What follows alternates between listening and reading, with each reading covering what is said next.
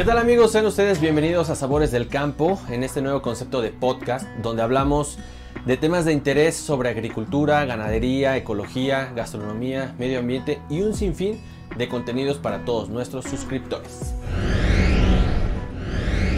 Yo soy Aaron Gaona y los estaré acompañando en este octavo capítulo de Sabores del Campo en donde estaremos hablando con Malena Díaz, fotógrafa tlaxcalteca, quien en los últimos años se ha dedicado a documentar el trabajo de los productores de maíz de San Juan Ixtenco, aquí en el estado de Tlaxcala, así como con los artesanos del estado y quien actualmente también realiza una serie de fotografías con el maíz como referencia central en sus fotografías. Amigos, no olviden seguirnos en nuestras diferentes plataformas como son Facebook, YouTube y en Spotify. Agradezco el apoyo a Producciones M Music, una solución a tus necesidades audiovisuales y al equipo de Sabores del Campo para la realización de este podcast.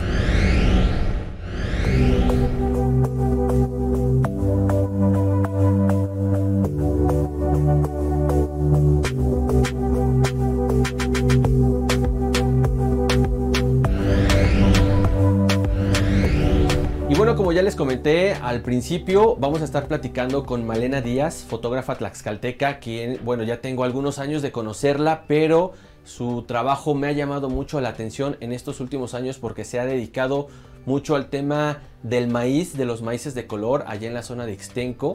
Entonces, la verdad es que me, me llamó mucho la atención y por eso quise invitarla a este octavo capítulo de Los Sabores del Campo, el podcast. Malena, muchísimas gracias por estar aquí. Gracias por la invitación. Al contrario, pues platícame un poco de, de, ti para que pues también nos conozcan nuestros amigos que nos están viendo. Eh, eres fotógrafa de aquí del estado de Tlaxcala. ¿Desde hace cuánto te dedicas a esta actividad?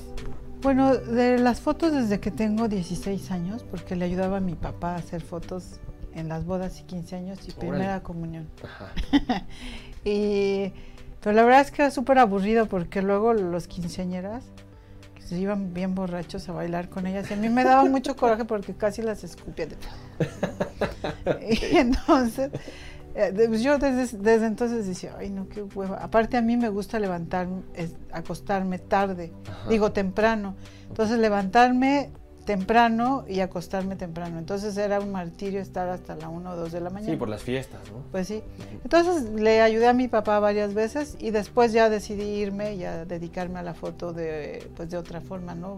Fotoperiodismo con Pedro Valtierra, que fue mi maestro. Ah, muy bien. Y, y después ya pues decidí moverme a Francia, pero sí aproximadamente, ya digamos que más profesionalmente me dediqué a la foto a los 29 años.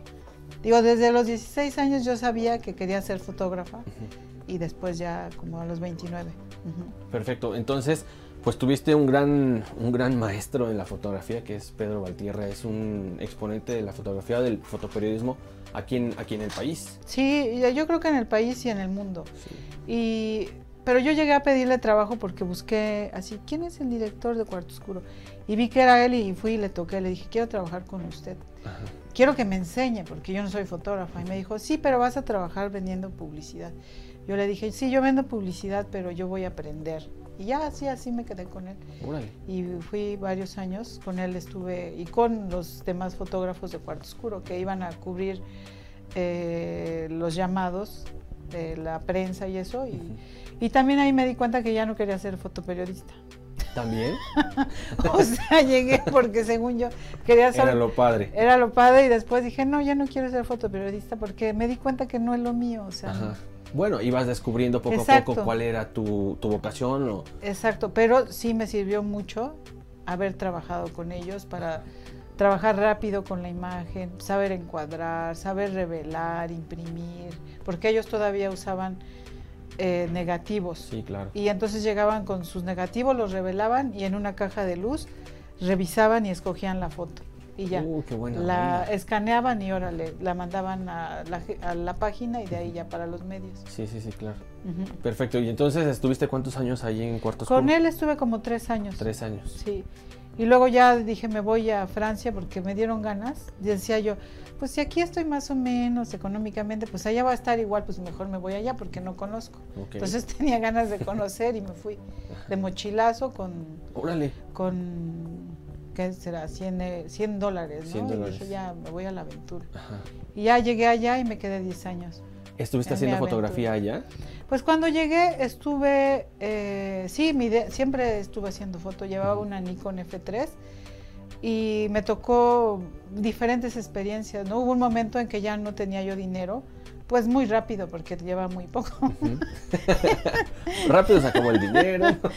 Y entonces me tocó dormir, cuando llegué a vivir a Toulouse, me tocó dormir un par de veces con los inmigrantes eh, árabes, Ajá. muchos magrebís y eso, abajo de un puente. Pero en realidad la gente podría decir, ay, pobrecita, pero yo me la pasé súper bien porque pues es gente muy sensible, era una cultura totalmente diferente a la mía, vendían hashish, vendían de todo, eh, pero a mí no me daban hashish, por- me cuidaban mucho. Ah, qué bueno.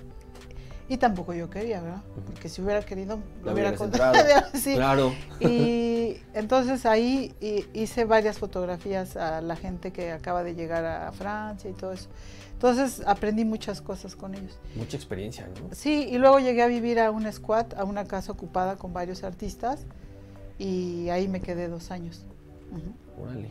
Y ahí hice, ot- ahí hice otro documental de fotografía. Ahí hiciste documental de fotografía. Ajá, de la vida de los artistas de, se llama Mixar Miris. Y, ahí, de ahí, ahí llegué y tenían cuarto oscuro, tenían todo. Entonces todo ese tiempo que estuve en Francia fue mi mayor escuela porque estuve haciendo fotos. Perfecto. Ya más artístico el tema. Pues es más documental, Documental. sí, siempre documental. Y entonces cuando ya tenía una serie de fotografías, le, ya no tenía, mar- no tenía marcos ni vidrios, nada. Y dije, ¿qué voy a hacer? Entonces había una galería súper bonita del gobierno, muy grande, muy reconocida. Y entonces fui a ver, a- de otra vez dije, ¿quién es el director? Fui y le toqué y le dije, oiga, présteme los marcos porque yo quiero exponer y no tengo. Y me dijo, bueno, sí, te los voy a prestar. ¿Cuántos quieres? Y le dije, bueno, son 35. Y ya me los prestó. Y le dije, y aparte quiero que vaya y vea mis fotos y me dé su punto de vista. Y muy accesible el Allá Yarmar. en, allá en París. Allá en, Tu- en Francia, Toulouse, se llama Yarmar, Yarmar Lacave, el que era director de fotografía. Y lo recuerdo con mucho cariño, pues porque me prestó marcos, me revisó mis fotografías. Órale, qué buena onda. Me- siempre, de, a partir de ese momento, todas mis exposiciones, él fue mi, mi, mi asesor, ¿no? Entonces tuve mucha suerte. Perfecto. Oye, y entonces eh, después te regresas a México. Pues me quedé a vivir 10 años allá porque allá nació mi hija y allá pues ya pues me quedé 10 años, seguía haciendo fotos, luego incursioné en el reciclaje, recuperé muebles y los transformé, Ah, hacía muñecas también re- de reciclado y todo esto. Y básicamente yo como voy fluyendo en donde me toque la vida, ahí me tocó reciclar. Y la forma de reciclar era haciendo muñecas y haciendo muebles, Ujú. reinventando, arreglándolos, que después yo ya vendía en las galerías. Me acuerdo haber visto ya también en redes sociales las fotografías de las muñecas, ¿no? Sí, en esas hice varias exposiciones y afortunadamente me iba muy bien. Vendía más muñecas que fotos. Bueno, pero pues era. Sí, sí. Seguías haciendo fotografía, que es Sí, importante. sie- eh, siempre he hecho, pero creo que en ya los últimos cinco años que estuve en Francia me dediqué más al reciclar, a muñecas y eso. sí. Órale, qué bueno. Otra experiencia más. Otra experiencia. Y aparte me permitía estar con mi hija, ¿no? Que para mí casi todo mi trabajo tiene que ir de la mano con el crecimiento y la convivencia con mi hija. Porque yo decidí tenerla, entonces es una responsabilidad acompañarla Claro. hasta que ella me mande a freír churros. Correcto. Entonces te regresas a, a- a México, a Tlaxcala. Regresé, regresamos a la Ciudad de México. Estuve un año, no me gustó ya, ya estar en la ciudad no. O sea, es muy bonita y todo, pero yo rato, ya quería campo. Entonces regresamos a Tlaxcala y en Tlaxcala eh, estuve más o menos un año en Belén. Ahí transformé mi casa, la casa que me dieron mis papás. La, la hice, se llama la casa de vidrio porque la reciclé toda con vidrio, los muros, que Violeta Sosa me hizo favor de enseñarme a, a reciclar el vidrio. Yo siempre ando en el tema de reciclado. Reciclado. Reciclar el vidrio y hice unos murales. Y de ahí, pues ya estuve un rato y luego ya me mudé a Guamantla. Ujú. Y ya una vez cuando llegué a Guamantla fue cuando conocí eh, mi esposo que se llama Javier, me llevó a um, Istenco, fuimos a la Feria del Maíz. Entonces estaba Cornelio, un antropólogo que es el que organiza y, y lleva una trenza de maíz de colores. Yo le dije, ay, ¿qué es eso? Bueno, de ahí fue así como amor a primera vista y, y de ahí para el real. Y me dijo, estos son maíces de colores y aquí está la familia que lo produce. Y me llevó con ellos y desde entonces eh, me he dedicado a documentar sus maíces, cómo trabajan y he estado aprendiendo con ellos cómo es el campo, ¿no? El campo. Ah, me llama mucho la, la, atención el trabajo que tú has estado realizando con, con, los productores de Ixtenco, porque si bien aquí en el estado de Tlaxcala sabemos que hay maíces de colores, pero lo sabemos pocas personas. No es algo como tan explotado, un tema tan explotado. Sabemos que sí está el campo, que se siembra maíz, que somos, eh, pues, los Tlaxcala es junto con el maíz, o sea, está pegado con Sí. el maíz. La historia es con el maíz. Tlaxcayán, la tortilla, Exacto, todo, ¿no? Exacto. Entonces, el maíz tú lo estás documentando de una forma muy interesante, en unas fotografías que están de impacto, la verdad, me, me llamaron Gracias. mucho la, la atención, porque las compartes también en tus redes sociales. Pues el- la verdad, la red social es mi galería, porque yo me cansé mucho tiempo de estar guardando mis fotos para inaugurarla en una exposición. La verdad es que ya no me interesa. O sea, todo eso ya no me interesa. O sea, Ya lo viviste. Ya lo viví. Ya lo viviste, sí. Ya, ya ves que hicimos el Foto 13, que está bien padre porque vienen muchos fotógrafos. Sí, está padre. Pero ya ahorita digo, tenemos medio, porque a veces nos quejamos, ay, es que a mí los periodistas no me promueven. Y yo digo, bueno, ahora tenemos las redes sociales, podemos eh, presentarlas mien- mientras no cambien las reglas de juego en las redes ¿En las sociales, redes sociales? pues podemos presentarlo, ¿no? Entonces dije, yo ya voy a empezar a subirlo, a mostrarlo y que la gente vea la riqueza que tenemos en Istenco, que yo creo que ellos ya tienen varios años haciendo su La feria. la, fe, la feria o la fiesta del maíz, le dicen, y dan mucha promoción. Pero eh, digo, entre más ojos y más haya difusión, creo que es mejor. Claro, claro. Entonces yo lo hago de forma muy natural porque no es un proyecto que yo diga, ay, hoy me voy a dedicar al maíz. Se fue dando naturalmente y documentarlo ha sido lo más bonito, ¿no? O sea, ver los maíces de color, e ir con ellos, agarrar un, una mazorca, abrirla y ver que es un rojo, ver, y ver que es un azul o colores pastel, o sea, un- una mazorca de color pastel, otra de color rojo brillante con negro, o sea, es un alucine. Sí, sí, sí. Yo, recuerdo hace pues ya unos 5 o 6 años, también un amigo, este, muy estimado, me hizo el favor de invitarme a conocer los maíces de color. Yo no sabía, yo los había visto en fotografías. Sí. La mazorca con los granos de colores, muy padres, ¿no? Sí quise ir a conocerlo porque soy fotógrafo, este, pues para documentarlo un poco.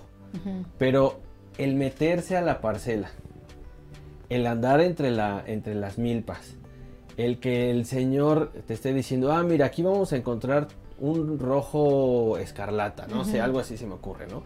Abrir las hojas y que salga. Es Y una emoción. Es una emoción porque, pues, conocemos el maíz blanco, el maíz azul, el maíz amarillo, eh, los criollos normales, ¿no? Sí. Pero, pues, estar abriéndolo realmente está padre, realmente Sí. está chido. Sí, y también ver el maizajo que yo no conocía. El maíz Y además es increíble lo que dices porque la gente de, por ejemplo, de Chapultepec, de Huamantla, hay gente que no conoce el maíz de colores. Y aunque sea de los pueblos aledaños, no lo conocen. Y la misma gente de Istenco, le pregunté a la señora que hacía las tortillas en un- una tienda, digo, ¿por qué, ¿por qué no hace tortillas de colores? Dice, esa se la damos a los puercos. ¿Cómo? ¿Por qué? Porque dice, dice, aquí siempre ha sido el maíz blanco, amarillo o azul. Dice, los otros no. Entonces sí hubo mucho tiempo, así como, también por eso casi se pierde, hubo como una estigmatización. A los también maíces de a los colores. maíces de colores. Porque para ellos eran maíces, pues que no son, es como ahora, ¿no? La sandía o el, o el mango que tiene manchitas, pues que es orgánico o que no, que dicen, no, este no sirve. Y a lo mejor es el más rico, ¿no? Sí, claro. Entonces era un maíz diferente.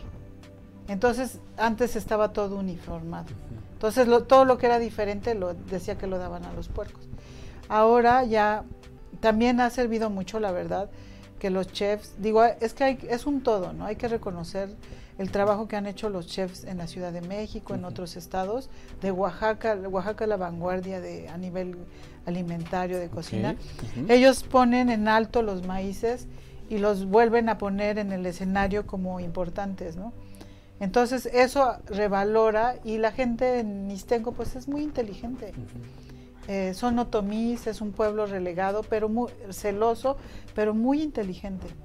Entonces ellos dicen, ah, mi maíz vale, ¿no? Ya se está, siempre, ellos siempre lo han sabido, por eso guardaron semillas. Y entonces ahora lo vuelven a, sembrar y a, posicionarse en el mercado, que al final pues es como un empresario, tienes que ir al ritmo de lo que te marque el mercado. El mercado, claro. Sí, sí, sí, la verdad es que sí, también he tenido la oportunidad de, estar con productores de, de Ixtenco y sí son tanto celosos, pero también sí les gusta presumir lo que tienen. Claro. Eh, porque está padre, porque tienen lo, de, eh, lo del atole. el atole agrio, sí. El atole agrio es, es, bueno. A lo mejor no es para todos los paladares, pero la verdad es que está muy, está muy sabroso. Eh, tienen la feria del maíz, está muy bonita, muy tradicional, muy cultural. Viene de muchas, muchas partes del, del país, incluso a, a la feria. Eh, bueno, cuando se estaba haciendo antes de pandemia, ¿no? Sí. Este, el, el, que den a conocer, les gusta presumir sus maíces. Eso sí, está padre. Sí, y todavía mucha gente guarda la memoria. Es platicado con un muchacho que me decía, yo no comí cereales de niño. Dice, yo lo que comía era atole agro en la mañana. Y el atole agro, que es, es un fermento. Los fermentos es buenísimo, son bacterias buenas para tu estómago. Es un superalimento porque es un fermento de maíz con los solotes para que le dé el color, de maíz negro, no es azul, es negro, o morado. Sí. Y eh, entonces le ponen piloncillo, que es lo que, o sea, no es azúcar, era un superalimento. Entonces lo tomas y es riquísimo. Entonces le digo, pues qué bueno que no tragaste cereal porque es una porquería. o sea, cerealito no. Es mucha azúcar. Azúcar y mucha porquería, ¿no? Y sobre todo los de las cajas. Y, entonces comer eso y que un joven te lo esté diciendo, pues está bien padre, ¿no? Sí, está padre. Oye, ¿y, cómo es tu experiencia ya al, querer documentar o al empezar a documentar pues estos maíces? También te tocó ir a la, parcela, ellos te lo trajeron, ¿cómo fue que descubriste todo esto? Y ya pues darle clic y hacer la imagen. Pues a mí me gusta levantarme temprano, por eso siempre les digo que yo podría ser secretaria de López Obrador. Porque estaría dando, eh, pues él se levanta a la mañanera, debe estar temprano. Entonces yo me levanto a las cinco y media, seis, porque es mi reloj biológico, ¿no? Entonces cuando me dicen, oye, tenemos que ir al campo a las siete de la mañana, yo, o sea, a las siete ya empezó, o sea, yo ya estoy como a mediodía, ¿no? Entonces digo, no, sí, yo voy con ustedes, entonces ir con ellos al pie de la Malinche, porque hay muchas parcelas que están casi donde acaba ya, pues donde los últimos árboles y parcelas, ahí siembran. Por eso yo siempre les digo, ustedes tienen maíz de altura. Sí, claro. O sea, es una diferencia. Sí, como el café de altura es maíz de altura. Y sí, el maíz que se siembra al pie de la Malinche es más oscuro. Tiene otras propiedades. Entonces, eso lo aprendí con ellos, porque yo, o sea, de irnos en la camioneta ahí saltando y todo esto, y llegar y eh, pues mojarte en el rocío, aprender de las plantas, con un señor que te dice este es el acagual, esta planta es para las abejas, estas son las lengüitas de pájaro. O sea, a mí me da mucha emoción aprender todo eso, ¿no? Aunque mis papás y mis abuelos fueron campesinos, pues yo con, cuando estás más joven, pues te dan ganas de ir a conocer el mundo.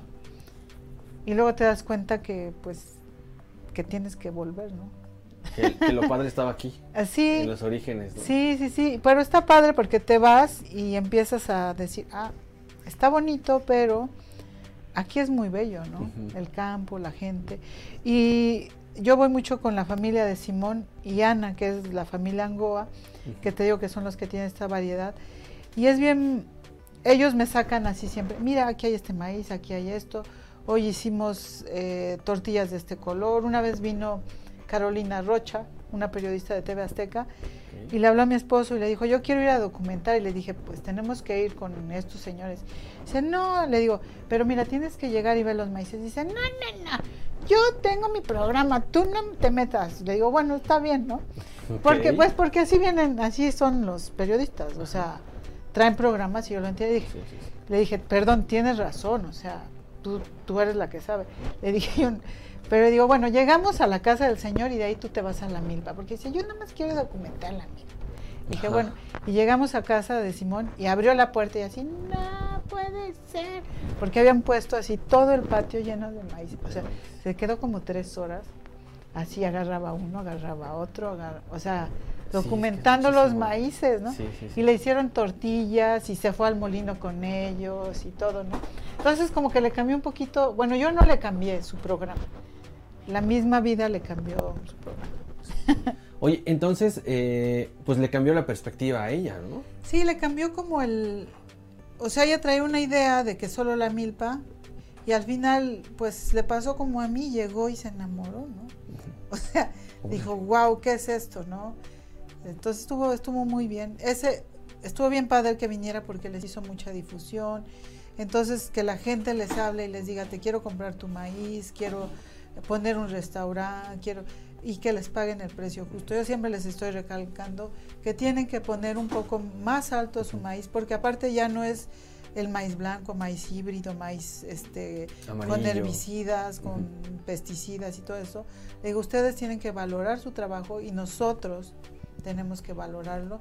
Entonces subir los precios para que ellos puedan seguir haciéndolo, porque si no, pues se van a quedar en la así como, pues no puedo más, porque ahí está la inclemencia del tiempo, de los, las, los chapulines, las plagas, las plagas los, los cuervos, ¿cómo se llaman esto? Sí, sí, las aves, las aves que llegan y, comen el maíz. Sí, y que para todos hay, pero a veces llega a ser demasiado y se les queda poco a ellos. Ah, Entonces eso siempre, siempre, pues me gusta que pues que se les pague el precio justo y siempre invito a toda la gente que haga eso. Es que la, la idea es que pues ya estamos en, una etapa de, en esta vida que es ganar, ganar.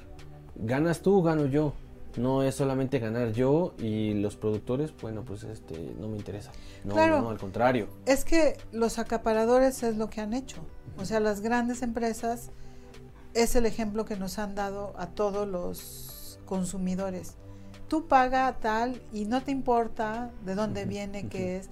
Por eso también se me hace muy importante que el actual gobierno, porque también hay que reconocer los trabajos del actual gobierno, que pongan las etiquetas ese exceso de, sodio, o ah, sea, que sepas lo que te estás comiendo, ¿no? Entonces, que la gente sepa lo que cuesta sembrar un maíz, lo que cuesta, lo que te comes si te tragas un herbicida, si te comes un, un este pesticida, o sea, te va las a consecuencias. las consecuencias. Entonces, una vez que tienes conciencia de eso, pues puedes pagarlo, porque sí se puede. Correcto. Oye, tú que con tu trabajo documental, eh, pues le das imagen, le das vista, le das historia a lo que estás retratando, ¿qué, qué, te, qué te dicen los propios productores? Pues ellos me cuentan por ejemplo, cómo les va en sus cosechas, cuánto les están pagando. Por ejemplo, el año pasado muchos productores perdieron más de la mitad de su cosecha porque la helada llegó antes. Sí, llegó. o sea, llegó muy temprano, ¿no? Es el cambio, dicen que el cambio climático y también son los cambios naturales de la Tierra, porque la Tierra está viva.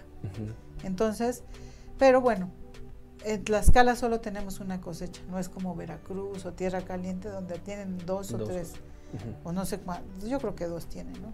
Aquí es una y les va mal. O sea, si, si el clima está bueno, todo les va bien. Pero si no, pues las mazorquitas quedaron chupadas. Entonces la gente no quiere pagarle porque el año anterior era más grande y ahora cómo me vas a vender esa. Entonces le digo, pues aunque sea, la tienes que vender al mismo precio. Porque nosotros tenemos que reconocer que están haciendo el mismo esfuerzo sembrando ese maíz que el grande.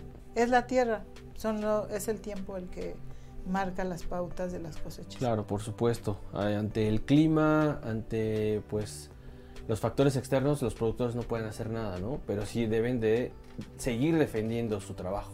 Claro.